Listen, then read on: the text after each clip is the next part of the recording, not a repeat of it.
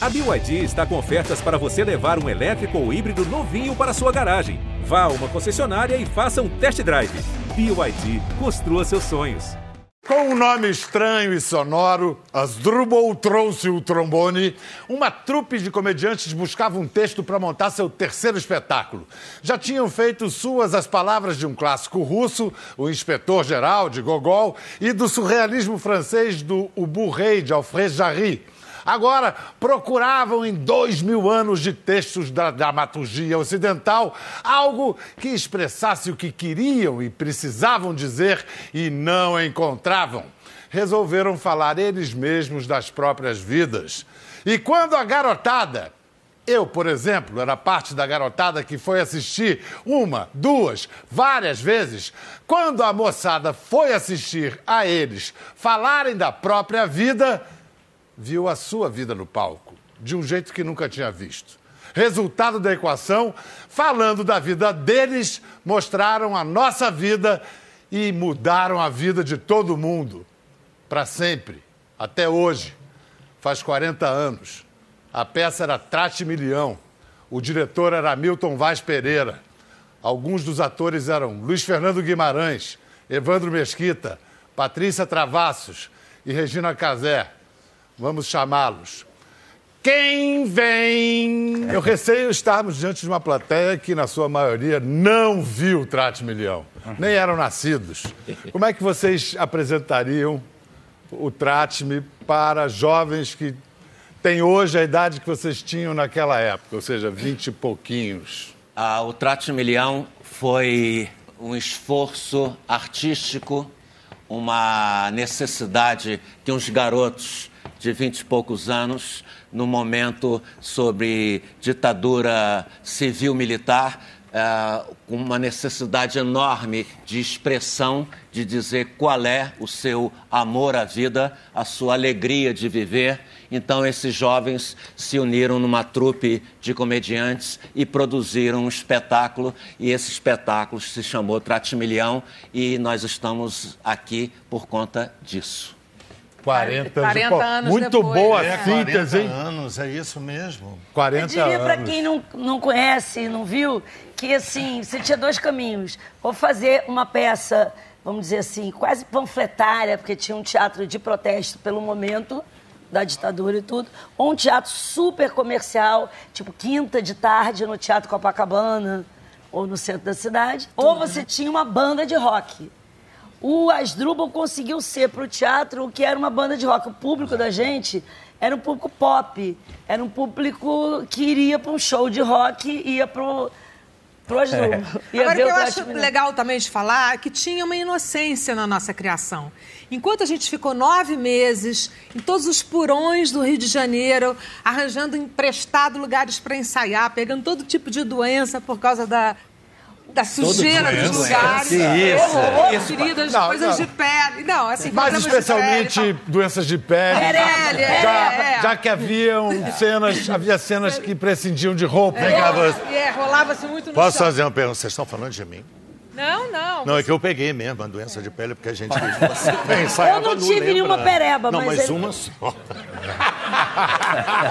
Olha só, atenção, atenção, em algum lugar remoto dos centros de documentação dos arquivos da Globo, o pesquisador Leandro Paes e a pesquisadora Maria Baiton localizaram uma reportagem de Nelson Mota em que os atores de Trate Milhão se apresentavam ao público. Caraca. Uau. É que eu quero partir pra uma outra com você. Eu não tô mais afim de uma namoradinha. É isso, eu quero uma mulherzinha, uma companheirinha. Você tá ouvindo o que eu tô falando? Evandro Mesquita, 25 anos.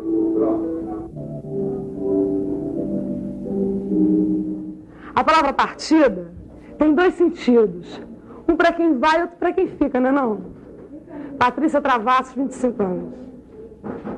Perfeito Fortuna, 27 anos. O que eu quero é ser feliz. A necessidade que eu, você e toda essa gente tem da vida não dá para ser aniquilada. A ferocidade é um compromisso terrestre. Sempre que a gente pisa no palco, pinta assim um gosto estranho de provocar a fera. É fazer da vida alguma coisa irresistível. A minha mãe, eu sinto uma ternura cívica por ela. É, Regina Casé, um ano e cinco meses de traste milhão. Esqueci, cara. É, esqueci esquecendo. Não, não posso esquecer não, cara. Sou um ser humano, cara. Tenho direito de errar igual a qualquer um aqui dentro. Luiz Fernando Guimarães, 27 anos.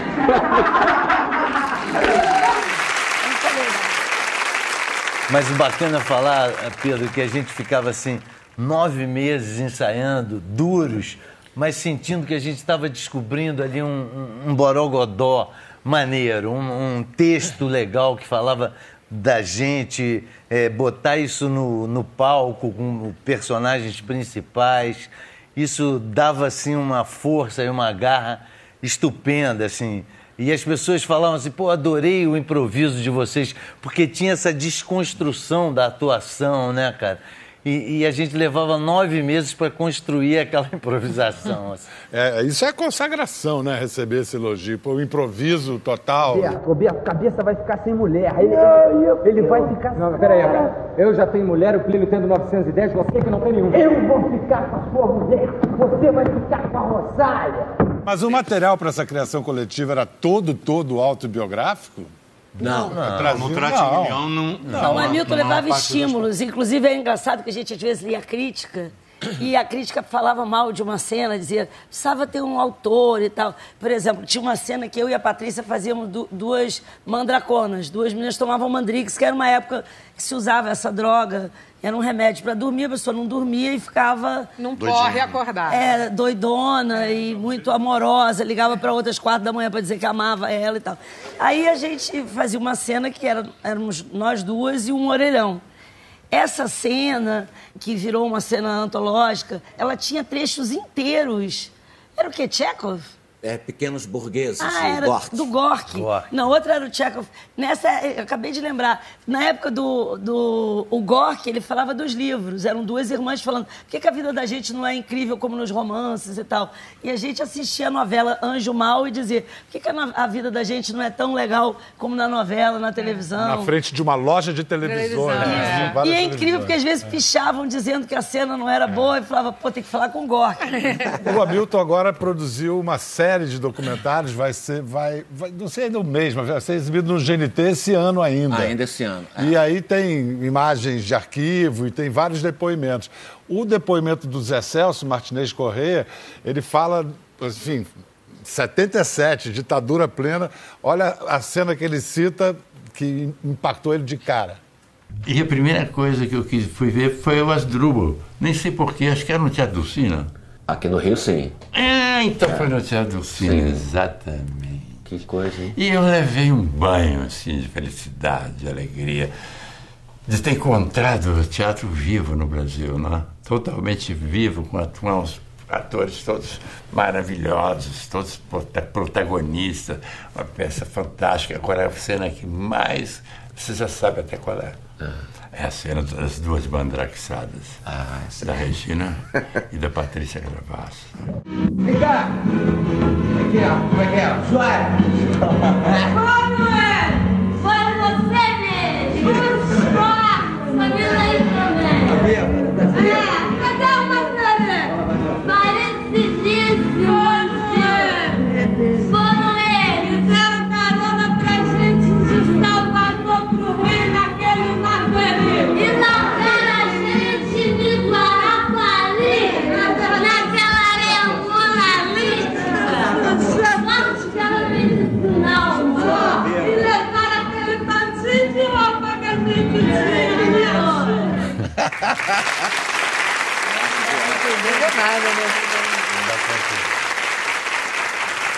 Vocês duas ainda lembram alguma coisa do diálogo de Gildo e Julita? Olha, eu não, eu não lembro de nada, mas aí é quando a gente lê, eu vou lembrando, vai vindo assim aquele arquivo. A gente fez um pedacinho no. no O documentário. No documentário. Ah, é? documentário. A do orelhão ou da declaração de amor?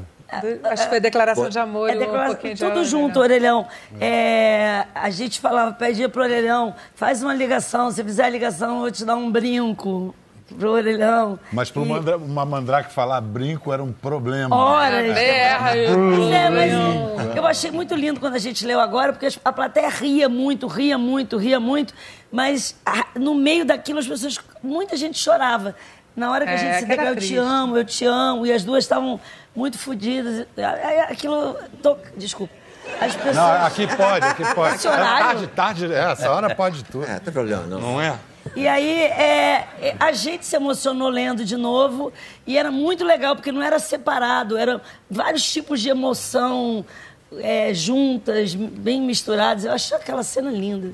Falar em palavrão, naquela época, toda peça antes de estrear tinha que ser vista pela censura. E eles estrearam com cinco horas de espetáculo. O que, que aconteceu no espetáculo para censura, Evandro? Ah, Pois é. A, a- a gente fazia é, essas seis horas de peça para quatro, cinco sensores, que aí, é, 40 minutos, os caras estavam assim, uma hora, uma hora e vinte. Aí, três horas, os caras dormiram, os sensores dormiram. E a gente combinava, vamos falar baixo, vamos falar baixo. E a gente Bora fazia assim, a gente E a gente fazia fazia, assim. vamos pulava os palavrões, não sei o quê. Cara, E tinha os mil caras códigos que eles dormiram não mesmo. entendiam, né? Todas as drogas que a gente usava, as pessoas entendiam em três minutos de peça. Aí eles reclamaram eles não assim, entendiam vamos nada. tirar esse casaco do exército aí, que não pode, não sei o quê.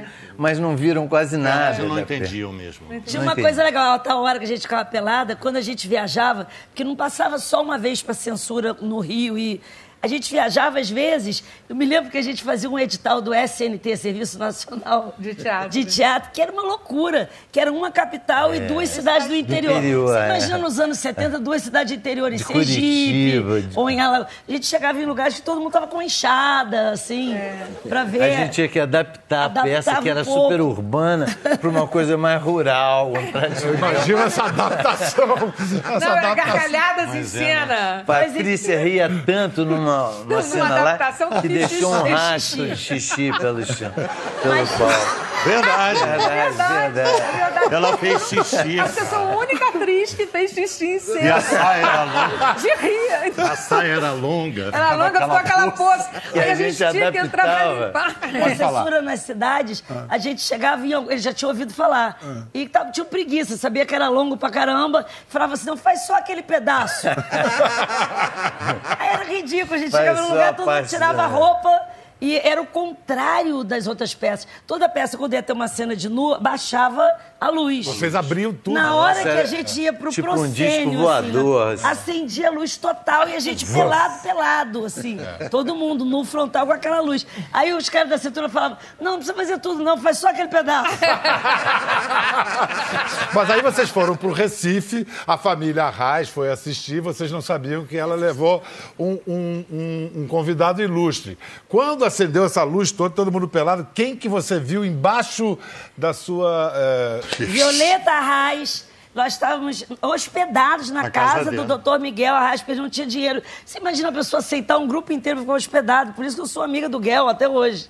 Botou gente. Aí a, a tia dele levou uma pessoa para assistir, que ela queria muito que eu conhecesse. Que era uma pessoa muito importante, pernambucana. Aí eu tava pelada total, assim, aquela luz acendeu, eu aqui, ó. Eu olhei aqui e tinha um Dom Helder. Me olhando, com a, com a roupa e tudo. Não, eu não sabia o que Eu não fazer. lembrava disso. Não, não, Dom Helder. Que beleza. Bom, vamos ver mais algumas imagens raras que a gente encontrou nos arquivos da Globo. Infelizmente, pessoal, não tem ninguém pelado nessas imagens. É um espetáculo que fala sobre a juventude. São 80 personagens jovens que passam pela história, mas tem- eles têm a duração de uma cena. Quer dizer, o espetáculo propriamente não é uma história, ele é uma ideia.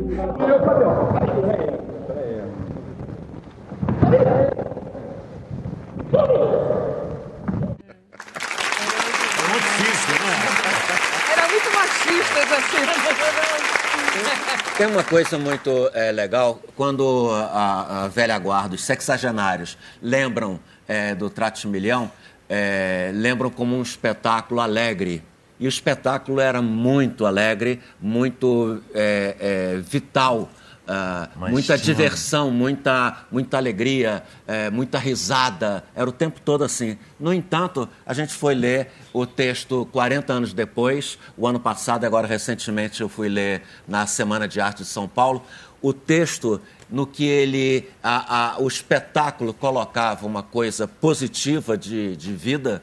O texto é terrível. Triste. Triste. Eu chorei essa cena Os das duas personagens empregadas. se maltratam É. Muito quando a triste. gente pensa que ah, as pessoas, ah, o Brasil se maltrata muito, tá ali no Trate Milhão. E mexeu muito com muita gente. No documentário, é, não sei se é, se é o Hamilton ou o Luiz que fala, tinha gente que via a peça, trancava a faculdade, mudava de curso, É. virava gay. Ia né? embora. Diários, Vai, diários. Mudava de vida. A gente teve em A gente Porto Alegre. Muita pessoas, gente. né? A A gente gente tinha turmas de 30, 50 pessoas. Gente, a gente era os. Beatles, os Rolling Stones. Não, e a gente tinha de batedor. tinha cordão de isolamento. Tinha batedor. pra Cordão de isolamento, É. bitomania. Porto Alegre, o que eu sei é o seguinte, me corrija se eu estiver errado, que na primeira noite tinha 300 pessoas, na segunda tinha mil, na terceira 3 mil. Isso. E que lá, no primeiro espetáculo, que vocês estavam acostumados a fazer, e todo mundo ria, ria, ria. No primeiro espetáculo Ninguém foi um ria, silêncio. né? Ninguém Olha, riu. Pedro. E viram pela primeira vez a peça numa ótica política. Verdade, E vocês não verdade. tinham se tocado que a Isso peça mesmo. tinha. Para nós, assim, É. as pessoas não estavam entendendo nada. Era um lugar assim ermo, Enorme, frio. Frio, um silêncio. A gente tinha acabado de sair do Teatro Ipanema, falando, caramba. Mas no E neguinho final... falando que a gente só seguinte- fazia sucesso no Rio, no bairrozinho da gente, que a gente falava pro nosso umbigo. E aí, de repente, a gente foi pro primeiro lugar E que a gente foi contrário, eu Porto acho que o Alegre. lugar que mais amou o Asdrubal talvez tenha sido Porto Alegre. Verdade. A gente voltou mil vezes para dar Fizemos curso. grupos Pois é, depois lá. desse silêncio todo durante o espetáculo, aí quando terminou, foi Uma foi ovação. abaixo, né? Então, lá era um lugar onde a gente tinha cordão de isolamento, onde. É... Bom, basta ver que a gente foi preso por causa disso. A gente chegou em Santa Maria, abriu a Os bilheteria, Beatles. abriu a bilheteria e em menos de uma hora estava sold out. E aí eles acharam que aquilo tudo era um complô, entendeu? 7 de setembro, que a gente estava fazendo. Sim. Tem a história do, do, do fã de vocês, o Horácio? É, é. É, esse menino era muito tímido, de óculos, se apaixonou, todos se apaixonavam primeiro pela Nina. É. Depois que sobrava É, alguém... sobrava, a gente disputava. A gente. Vamos esperar eles decidirem. As meninas eram o Evandro, os meninos eram a Nina e a gente esperava. e aí sobrava falava, bom, Regina. Lembrando agora. O Horácio seguiu a gente. Ele se apaixonou e ele ia todo dia, e ele era muito travado de óculos, aquele assim, e darará, darará. E aí a gente, ele chegou em Santa Maria, a polícia já estava no quarto, eles já estavam presos com a mão na parede. Ele abriu a porta e falou: Estou livre, saí de casa, vou ficar para sempre com vocês. Me libertei, foi preso. Ele não teve um minuto de liberdade. Ah, foi incrível. Parecia tudo de verdade, é isso que a gente É. falou antes. Não, às vezes acendia a luz da cena, começava o tratamento, Ah, é, quando a gente tinha via, alguém. Tinha gente na, em Tinha cena. alguém no Participando, palco. né? Participando. É, Eles é. achavam que podiam entrar no Isso era espetáculo. hilário. Ah, também o Luiz Fernando teve uma vez que você, no meio da cena, perguntou pro público quem é que vai pra Zona Sul depois aí, né? Ah, é, porque eu queria carona, não tinha. e eu tinha marcado com a minha turma e tal. e a informalidade era tão de verdade que muitas vezes eles iam direto da praia pro palco, não tomavam banho, faziam o espetáculo com areia no pé. E levávamos amigas pra tomar banho junto. Chuveiro do Uma mais sobre isso! Era um Como chuveirão, assim? era tipo um quartinho com um chuveiro. Sei, sei. Todo mundo ia pra lá. Evandro, Era Evandro sempre foi radical. Era um happy hour. Era Não, uma sério, intenção vocês de... como viram ali, não, o Evandro Não. nunca foi feio e tal. Cadê o Caetano comentando isso? Vamos. Era uma coisa da, da, da vida cotidiana do jovem carioca que você, você sentia a areia da praia ainda no pé da pessoa que estava em cima do palco, entendeu? E ao mesmo tempo a, a captação do, do clima emocional e, e político do país, né? Sem, sem ser explicitado, mas assim de uma maneira lírica. No momento que eu estou mais frágil, eu vou escolher as minhas próprias dúvidas. Porque não é sofrer menos que me interessa, mas experimentar sentimentos de profundo prazer. Eu quero ser feliz. Eu não desisto da ideia de ser feliz. A necessidade que eu, você e toda essa gente aqui tem da vida não dá para ser aniquilada.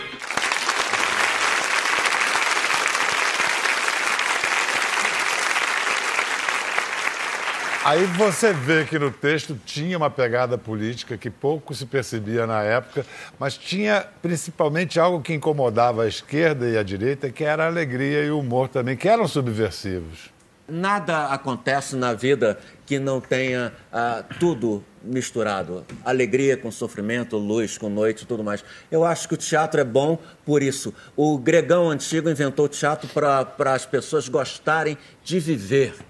Quando você diz assim, caramba, às vezes viver é uma chatice, a criação artística, a sensibilidade artística desenvolvida é para você reverter qualquer ideia de pessimismo, de bundamolismo que você possa ter. Ah, o Brasil tá chato, tá assim parado. Não, cara, você tem que criar um outro mundo a criação de outros mundos é uma produção artística. E é isso que a gente fez lá quando tinha uma, uma pressão eh, de ditadura militar sobre aqueles garotos. E hoje em dia é a mesma coisa. Hoje a gente tem comunicação a dar com pau. Antigamente, lá nos anos 70, a gente não podia ouvir, não podia falar, eh, tinha censura por todos os lados. Hoje é exatamente o contrário. Então, pode ser também igualmente esmagador. E a gente vai se esmagar por conta disso? Não, a gente tem que criar outras situações para poder dizer: estamos aí. Mas era uma alegria fazer isso. É isso aí, minha Eu achava que era um lugar é, muito ruim esse lugar que a gente ficou. Eu sofria muito, eu era muito garota, tinha vinte e pouquinhos. É, esse lugar de ser atacado pela direita e atacado pela esquerda, eu falava, a gente sempre vai estar no meio desse fogo cruzado, né? Para a esquerda você é alienado, para a direita você é subversivo. E a gente viveu muitos anos nesse lugar, né, com críticas, mesmo crítica de teatro ferrenha. Se o crítico era de direita, ele falava que a gente era subversivo. Se o crítico era super de esquerda, tipo o Pasquim, não sei o quê, a gente era com a mesma coisa que Alienado. Caetano sofreu, Odara, alienado. Eu, eu sofria com isso, eu falava, pô, a gente não tem um lugar no mundo. Hoje em dia eu considero esse lugar muito nobre.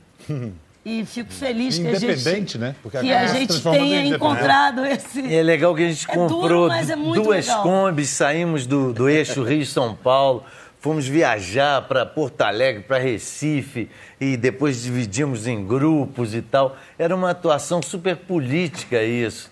Né? Você tá com seu grupo vivendo disso, ainda espalhando esse exercício teatral de pensar na vida de um jeito diferente. É, era muito, muito E bacana. era muito cool, né, ter um grupo de teatro. Começou a ter vários, né, depois. Começaram a nascer mil grupos e era muito mais legal fazer teatro do que televisão. A gente achava cafona a televisão. Minha primeira entrevista do Asdrubal, quando eu ganhei o primeiro prêmio e tudo, eu me lembro de eu com o cabelo molhado, sentada com o vestido caído, assim, na Veja. É, a, a- a primeira manchete era assim: jamais trabalharei na Globo. Era Olha como é que eu- No auge do Asdrubal. É. E a gente se manteve então, quase 12 anos assim, até que eu entendi que eu queria falar com todo mundo, que eu queria falar com muita mais gente. É, você diz que o, o, o Asdrubal e o Tratme fez você borrar para sempre os limites entre férias e trabalho, rico e pobre, velho e jovem. E talvez tenha. Isso é estrutural na minha vida, minha educação. Foi isso que você levou até Foi hoje. do Asdrubal até hoje, tudo que eu faço, tudo. Qualquer Brasil legal, você está na periferia, esquerda, qualquer programa que eu faço, para mim, é o Asdrubal. É uma correspondência do Asdrubal. Eu, para ver se está legal e que se o meu coração está feliz, eu penso, Uhum. isso daqui para mim é o Asdrubal. Quando eu entro para fazer o esquenta. E para eu ter coragem de entrar e fazer e achar que eu estou inteira, íntegra, eu tenho que achar que aquilo é o Asdrubal. E, Evandro, é, tinha uma linguagem rock and roll no, no, no. Asdrubal. Tinha a semente da Blitz ali já? Ah, sem dúvida, sem dúvida. As pessoas falavam, adorei o seu show. show. Era uma É show, peça, adorei né? seu Falava show, de é. peça. E a- eu acho que a, a Blitz, com essa coisa teatral também, nasceu daí, dessa energia. Muito importante essas viagens pelo Brasil, como a gente fazia. Pô, foi sensacional. Isso pra mim é minha formação também. Entradas Depois disso, e qualquer bandeiras. programa, qualquer coisa que eu fazia, era viajando. A gente viajou muito pelo Brasil, numa época difícil. Muito, mu- era quase o bye-bye Brasil do Cacá. Eu me lembro que assim, pegava piolho, todo mundo pegava piolho. Conjuntivite, Pegava todo mundo. pegava. Piolho eu me lembro do Vicente Chega, Pereira. mais. Usava Neocid. Hoje em dia. Neocid, uma loucura. E amarrava com pano branco. A gente- Eu me lembro da gente no ônibus, todo mundo com. é, O Vicente Pereira botando Neocid. Mas isso e foi todo mundo ótimo, com pano porque a branco gente saiu da Zona Sul horrível. ali e fomos para todos os cantos, os buracos, assim. Levar os piolhos para passear, o Brasil todo. Vamos conhecer ali agora. Vamos para Bagete olhar. Agora, só para a gente deixar o pessoal em casa com mais vontade ainda de ver o documentário do Hamilton, a participação de Fernanda Montenegro. Olha lá. Eu acho que vocês têm uma revolução dentro da sua estética, mas ela não é raivosa, não é conciliadora, mas não é raivosa. E sempre achei que nós aqui no Rio, nós temos uma, uma qualidade de contestação, de criação, não no mau humor, mas no convívio, né? no quente do convívio. Você, sabe, não chuta, pega pela mão. É isso aí. É, n- não punha contra a parede, né? Tanto que o pessoal subia no palco, ninguém se. Porque tinha uma época, na própria década de 70, de um certo teatro de agressão, né? É. O pessoal ia pro teatro com o maior medo de ter que É. participar da peça, né? Esse teatro agressivo, eu tinha medo, eu não ia ao teatro, eu tinha medo. Eu tinha medo do teatro e tinha também aquelas peças que você chegava e passava assim: olha o folheto explicativo da peça. Eu tinha medo do teatro que eles total. querem dizer. né? Era muito. Essa doçura que a Fernanda fala e que o Hamilton falou, eu acho que também tem uma outra coisa.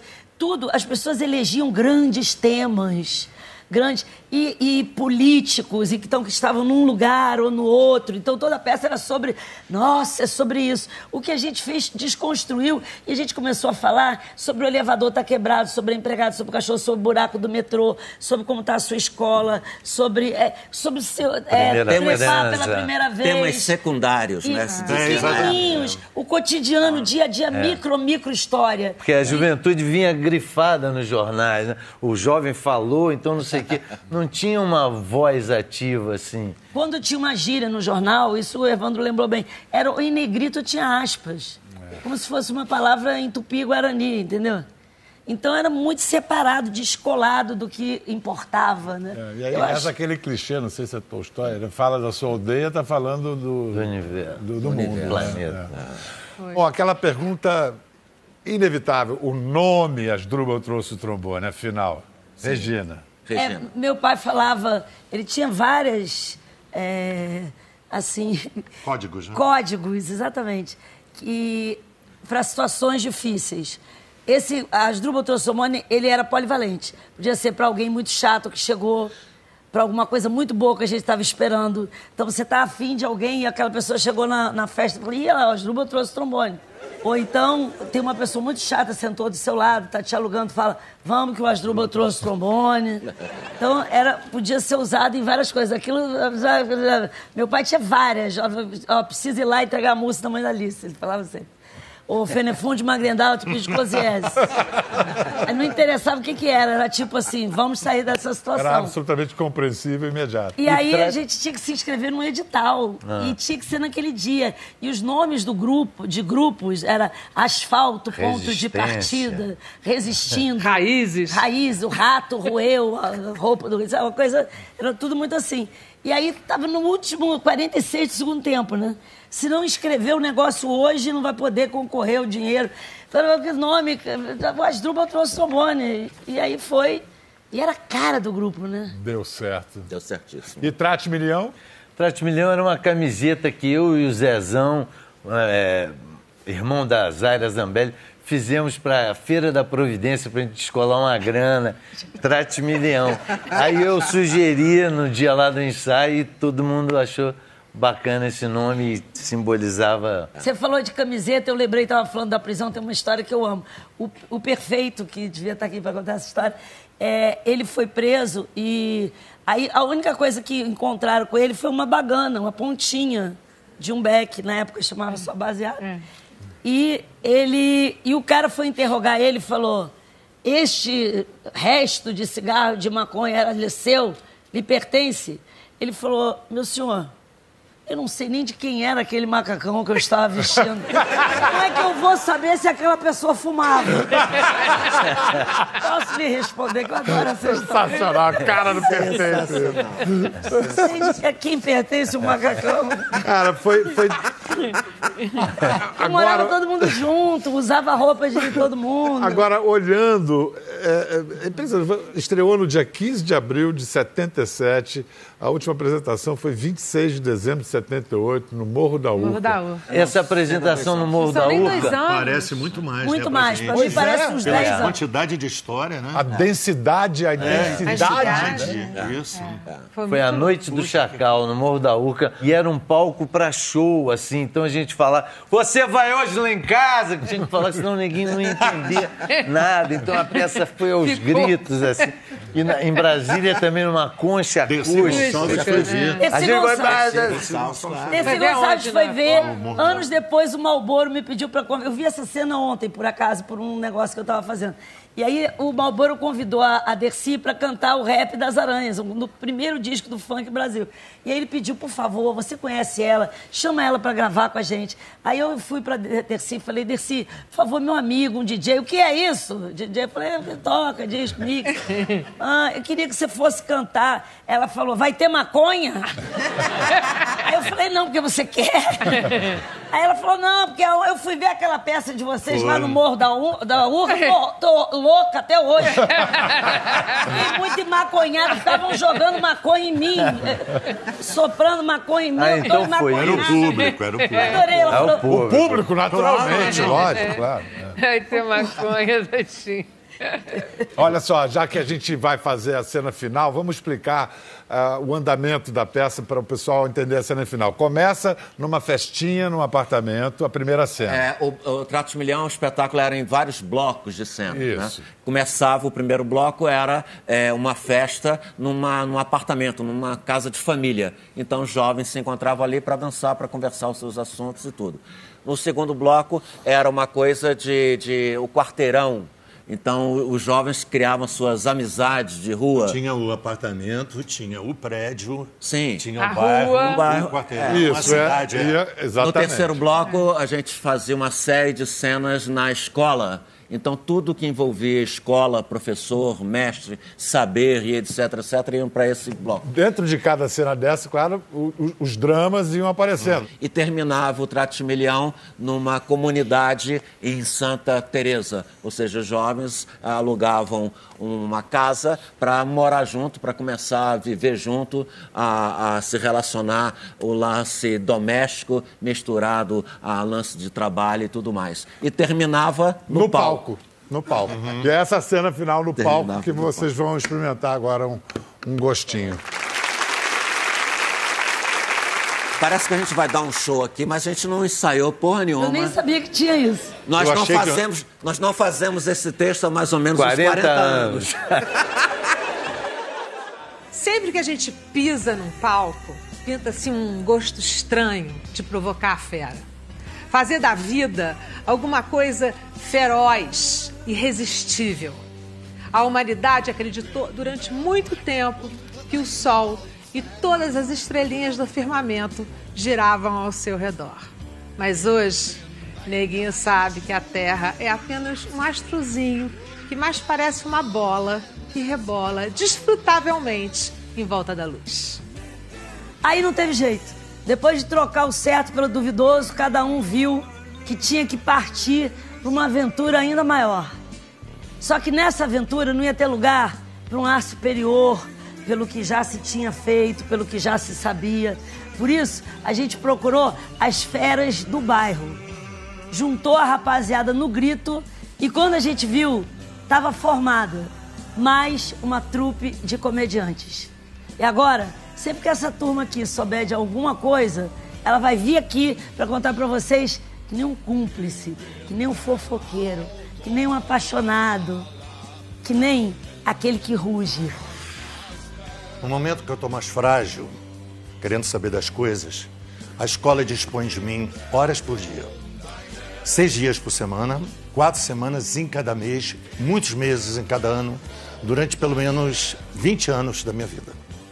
Para mim, não importa como o óvulo o espermatozoide se unem para o mistério da criação de um novo ser vivo.